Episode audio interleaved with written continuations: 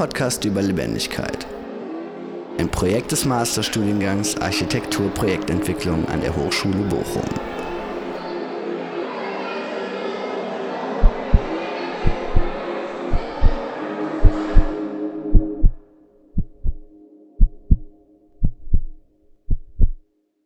So, hallo zusammen und willkommen zu unserem Podcast Quietschfidel.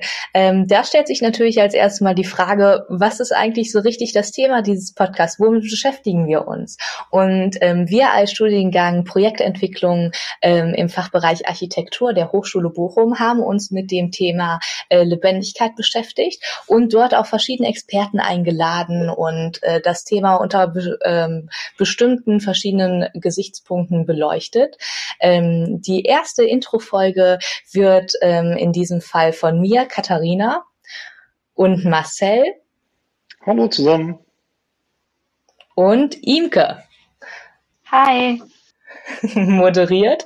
Äh, wir haben unser gesamtes Semester dazu befragt, wie Lebendigkeit denn für Sie ähm, zum Vorschein kommt, wann Sie sich lebendig fühlen und äh, wie es Ihnen dabei geht. Und wenn ihr Lust habt, das zu erfahren, dann hört gerne weiter. Dann steigen wir doch direkt ins Thema ein. Henrik, die Frage aller Fragen. Wann fühlst du dich denn lebendig? Oh, schwierige Frage. Ähm, kommt jetzt sehr überraschend. Ich fühle mich, glaube ich, am lebendigsten ähm, ja, im Austausch mit anderen oder von mir aus auch mit Dingen. Ähm, aber es muss ähm, nicht mehr über, über das Objektive und den reinen Informationsaustausch hinausgehen, also ins Subjektive hinein. Dann fühle ich mich, glaube ich, lebendig. Das ist ja interessant. Und ähm, fragen wir mal jemand anders, Anna. Wenn du darüber nachdenkst, gibt es einen Ort, der dich dazu bewegt, lebendig zu sein? Ja, da auf jeden Fall die Blue Box von unserer Uni, weil die ja auf jeden Fall ein Treffpunkt ist, wo ähm, alle Studenten zusammenkommen, wo man zusammenarbeitet und wo dieses, dieses Gruppengefühl, dieses Teamgefühl ja auch ähm, verstärkt wird. Ja, die Blue Box ist ja wirklich ein lebendiger Ort für alle, die die Blue Box nicht kennen. Das ist der Arbeitsbereich für uns Architekturstudenten an der Hochschule Bochum, in dem wir fachüber, fachübergreifend und semesterübergreifend arbeiten können. Und ja, ein wirklich besonderer Raum für uns. Gina, was ist denn für dich ein besonders lebendiger Ort? Oder was macht für dich einen besonders lebendigen Ort aus? Mm, ja, ähm, für mich, für mich ist so ein Ort äh, ganz hell, mit ganz viel Licht und ähm, eigentlich am besten so ein ganz weißer Raum ähm, mit vielen Fenstern das, das wäre so der perfekte Raum für mich, der perfekte Ort. Licht und Helligkeit, ja, dem kann ich da wirklich nur zustimmen. Das ist irgendwie sowohl drin oder draußen immer sehr aufmunternd und stimmungsaufhellend und lässt einen dann irgendwie direkt lebendig machen. Anna und Gina, wenn ihr irgendwie so mal zurückdenkt, euch erinnert, gibt es Situationen oder Orte, wo Licht irgendwie eine besondere Rolle gespielt? Ja, ich habe ähm, früher in einer recht dunklen Wohnung gefunden, äh, gewohnt und ähm, ja, da war halt ein Balkon über meinem Balkon und deswegen die Räume waren sehr tief und in dem Wohnzimmer war ich nie wirklich gerne irgendwie. Ich habe mich nie wirklich gerne aufgehalten.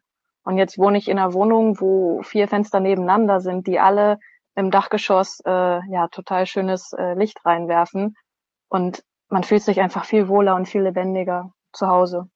Also wenn ich, wenn ich daran denke, als ich klein war ähm, und zu meinen ersten Ballettstunden gegangen bin, da war ich halt, ähm, da war man halt immer in einem riesigen Raum. Also für mich war der damals natürlich riesig.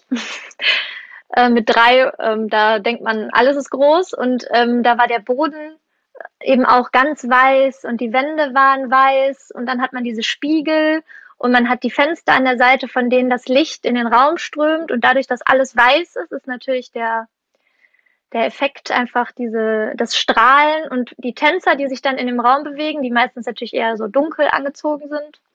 Ähm, es gibt dann so eine ganz besondere Atmosphäre und das ist eigentlich immer so eine Erinnerung, auch an die ich gerne zurückdenke. Ja, das stimmt. Das sind sehr schöne Erinnerungen, die er da mit Lebendigkeit und lebendigen Räumen assoziiert.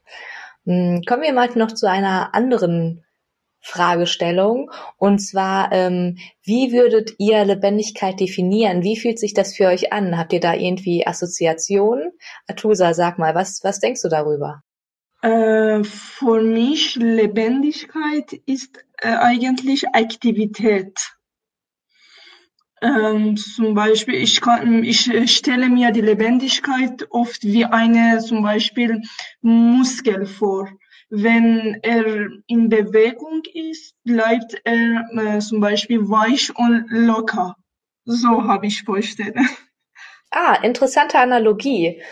So ein Muskel kann ja auch immer trainiert werden und äh, weiter verstärkt werden. Das heißt, man kann also etwas an der Lebendigkeit arbeiten. Äh, Nick, findest du auch, dass Lebendigkeit was mit Bewegung zu tun hat und äh, dass sie dadurch vielleicht sogar trainiert und weiterentwickelt werden kann? Ich verbinde auch zum Beispiel äh, Bewegung mit lebendigen Orten. Wenn zum Beispiel ganz viele Menschen an einem Ort sind, äh, macht es auf mich direkt einen lebendigen Eindruck. Aber auch wenn man zum Beispiel ähm, am Meer oder am Fluss ist und das Wasser die ganze Zeit in Bewegung ist, hat auch was Lebendiges für mich. Ja, wenn es schon Geräusche macht, ist es schon beruhigend. Man schläft doch auch irgendwie so am besten am Strand, habe ich immer das Gefühl, wenn man das so im Hintergrund hört. Das ist ja, das, was sich gerade alle wünschen. Da bin ich richtig dabei. Oh ja, Fernweh. Das ist irgendwie was, was einem gerade so ein bisschen fehlt. Die Möglichkeit, einfach mal rauszukommen, was anderes zu entdecken. Sarah, kannst du dich irgendwie an einen Ort erinnern, der dich irgendwie nachhaltig geprägt hat, als du irgendwie mal unterwegs warst? Ja, Neuseeland. ähm, weil ich äh, dort war und dort die Möglichkeit hatte zu reisen und ähm, allein ein Abendspaziergang alleine am Strand ähm, beim Sonnenuntergang hat mich unfassbar glücklich gemacht und hat, glaube ich, sehr starke Emotionen ausgelöst, obwohl es so etwas in Anführungszeichen Kleines war. Manchmal sind die kleinen Dinge doch irgendwie die besondersten. Jörn, verbindest du mit Lebendigkeit eigentlich immer eine Fernreise oder kann das auch was Alltägliches sein? Na, so crazy bin ich dann doch nicht gewesen, aber jetzt beispielsweise ähm,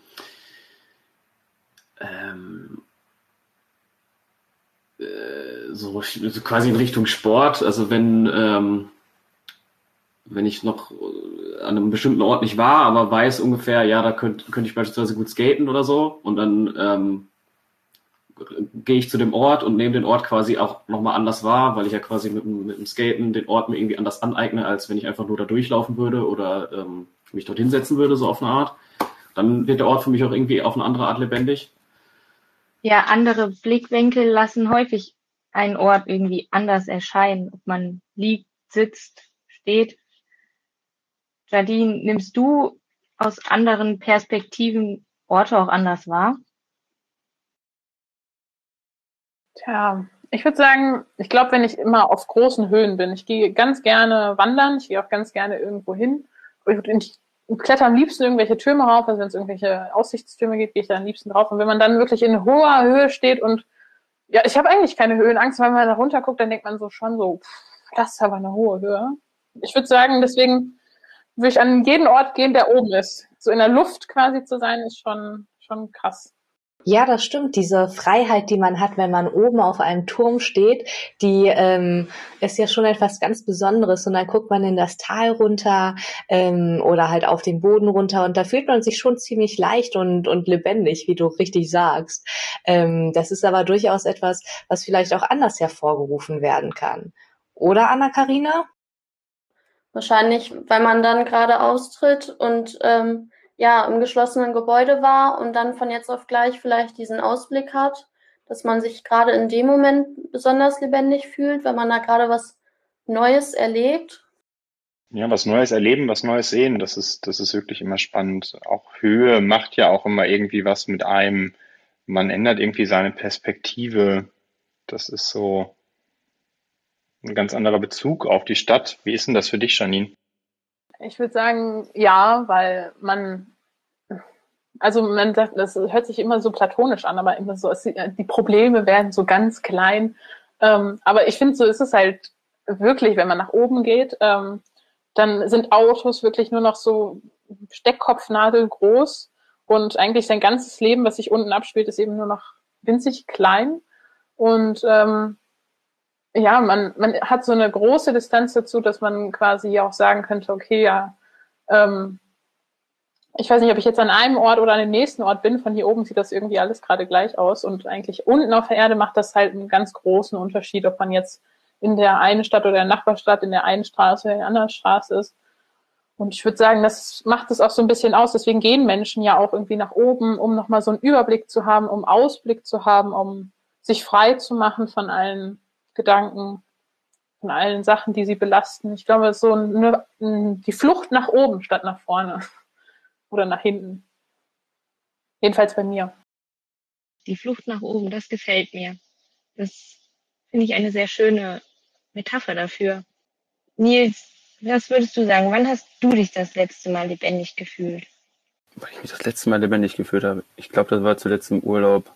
Da, wo ich einfach mal frei hatte und Zeit für mich und einfach abschalten konnte und alles um mich herum vergessen konnte. Oh ja, abschalten und zur Ruhe kommen. Das ist wirklich immer ein, ein guter Punkt. Sag mal, Giovanna, hast du irgendwie einen bestimmten Ort, der dich wirklich mal lebendig fühlen lässt? einen ganz bestimmten Ort jetzt nicht so, aber ich finde es immer aufregend, also wenn ich das jetzt so auf Reisen beziehe und man äh, neue Kulturen kennenlernt und auch äh, die neue Architekt also die Architektur in dem Ort sich anschaut, das finde ich immer ganz äh, spektakulär. Aber jetzt fällt mir gerade so spontan ein, wo ich äh, in Rom war, am Kolosseum. Das fand ich total beeindruckend und da würde ich sogar sagen, da habe ich mich auch lebendig gefühlt tatsächlich. Also eher dann mehr so im Ausland, wenn man sich die Architektur anschaut.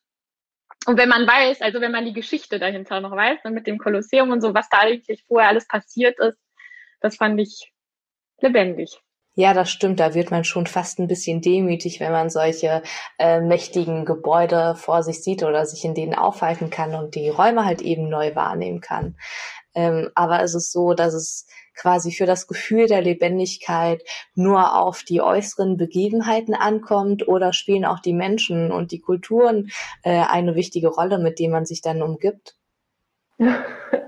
ähm, ja, also es kann durch, wie gesagt, vielleicht durch die äh, Personen, mit denen man an einem Ort ist, äh, verstärkt werden, aber auch ähm, ja, die Architektur kann auch eine Rolle spielen, obwohl ich gar nicht immer sagen würde, dass zum Beispiel jetzt eine neue und moderne Architektur, finde ich, spiegelt gar nicht immer so Lebendigkeit so stark wider. Manchmal zum Beispiel das Europaviertel in Frankfurt, ähm, da, dem wird auch immer so nachgesagt, dass das sehr starr und kühl ist und manchmal ja, finde ich, ist das auch so in so neu, neu gebauten Gebieten, dass das gar nicht äh, unbedingt lebendiger wirkt, nur weil es neuer ist. Manchmal sind es auch so geschichtsträchtige Orte, wenn man irgendwie im Urlaub ist und durch irgendwelche alten Gassen in einem fremden Land äh, spaziert, dass das dann auch äh, Lebendigkeit ausstrahlt, weil der Ort irgendwie so ein, ja, schon was erlebt hat quasi.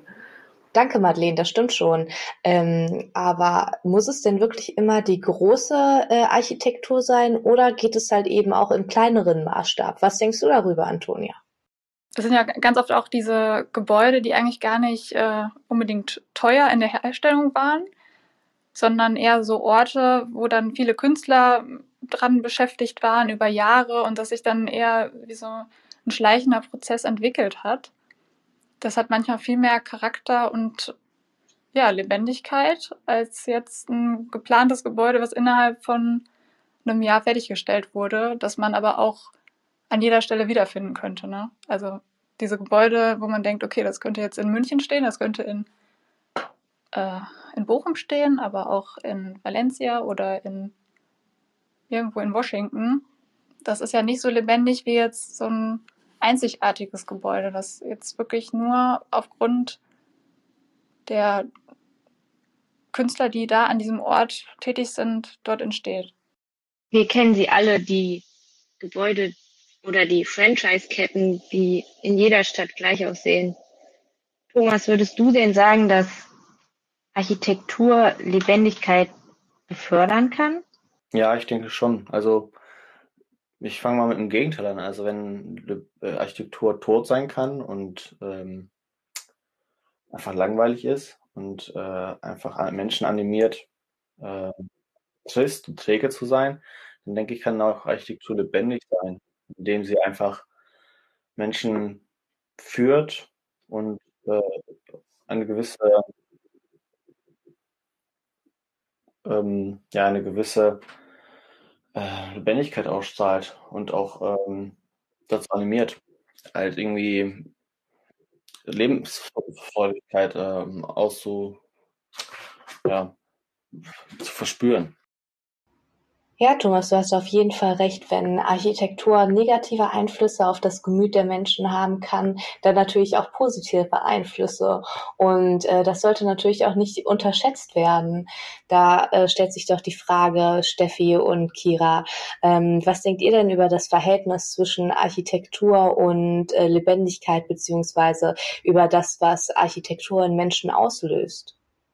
Ich finde, das könnte ein Ziel davon sein von der Architektur, dass man nämlich ähm, in dem Gebäude oder in der Architektur dann ähm, die Lebendigkeit noch weiter herausbringen kann, dass man, dass die Personen, die sich in dem Gebäude befinden, sich auch lebendig fühlen. Und ähm, ich könnte mir vorstellen, dass man das auch in der Architektur versuchen kann zu beeinflussen. Also ich finde, Architektur kann eine positive Wirkung auf ähm, Menschen hinterlassen. Ähm, vor allem also eine aufbauende, erhebende Wirkung, die durch gut gestaltete und vielleicht auch zum Beispiel durch besondere Räume geschaffen wird. Gestaltung, ein sehr gutes Stichwort. Vielen Dank, Kira. Hm, wenn wir jetzt so ein bisschen darüber nachdenken, wie wir arbeiten, wie wir gestalten, was lässt sich denn verbinden, um zu gestalten und Lebendigkeit zu gestalten? Ähm, ja, ich verbinde Lebendigkeit manchmal mit ähm, Farben, manchmal mit ähm, Töne, Laute und ähm, manchmal mit Düften, Gerüche. Also schon ähm, da, wo ich meine ganzen Sinnesorgane ähm, fühle und auch nutze. Also so eine Stimmung und Belebung im Ganzen. Ömer, hast du da auch ähm, ähnliche Verbindungen zu ähm, deinem körperlichen Stand oder Wahrnehmung oder deiner Gesundheit, dass du dich dann lebendig fühlst, dass das eine Auswirkung auf dein Wohlbefinden hat? Also wenn ich an Lebendigkeit denke, ähm, ich glaube, Lebendigkeit ist für mich, wenn ich halt zufrieden mit meinem Leben bin. Das ist, glaube ich, für mich Lebendigkeit. Also wenn ich, ja, ähm, wenn ich Gesundheit habe, also wenn ich, wenn ich wirklich gesund bin, wenn, wenn es meiner Familie gut geht, wenn ich ähm, keine Sorgen habe, dann bin ich, glaube ich, lebendig. Und natürlich, wenn ich halt meine Freiheit habe. Ja, auch hier sehen wir wieder, dass es die kleinen Dinge im Leben sind, die das Leben halt eben schön und äh, glücklich machen, dass es darauf ankommt, gesund zu sein und glücklich mit seiner Familie zu sein. Ähm, aber vielleicht gibt es ja trotzdem noch etwas, was äh, die Lebendigkeit und das Lebensgefühl hervorruft. Maike, wie ist das denn? Ähm, an welchem Ort fühlst du dich denn besonders lebendig oder hast dich in deiner Vergangenheit besonders lebendig gefühlt? Der lebendigste Ort an sich oder wo ich mich am lebendigsten gefühlt habe? Beides. Also ich glaube, der lebendigste Ort war für mich, als wir in Tokio waren, an dieser Kreuzung und äh, die Ampeln dann so umgeschaltet sind. Das war, keine Ahnung. Und äh, als ich mich so richtig lebendig gefühlt habe, das war in äh, Sevilla. Ähm, als ich so gedacht habe, ich bin total froh, dass ich das gemacht habe, weil ich das so richtig fühle. Ja, es ist so ein bisschen so ein Stückchen Freiheit, so ein Lebensgefühl einfach und so ein ähm, absolute Freude, glaube ich. Ja, ich kenne das, das. Die Gefühle, die man im Auslandssemester sammelt, die hat man, oder ich zumindest vorher auch noch nie erlebt. Das ist was ganz Besonderes. Esra, warst du schon mal an einem Ort, wo du dich absolut lebendig gefühlt hast, wo du sagen würdest, auch wenn ich da jetzt nochmal hingehe, würde die Lebendigkeit mich wieder vollkommen erfassen? Das war für mich ähm, in der Türkei, in Ankara. Ähm, da waren sehr viele Leute und es war sehr viel los. Es war sehr ähm, viel in Bewegung. Und dort habe ich mich eigentlich am lebendigsten gefühlt. Also ich fühle mich eigentlich in äh, Orten, wo sich viele Menschen aufhalten, sehr lebendig und wohl, ja. Ja, da hast du auf jeden Fall recht. So viele Menschen auf einmal, der Trubel, das Leben, das gibt einen schon immer so ein lebendiges Gefühl und, und man spürt einfach, wie die Stadt lebt oder wie meinetwegen auch nur ähm, ein bestimmter Stadtteil lebt. Es muss ja nicht immer nur das Gesamte sein.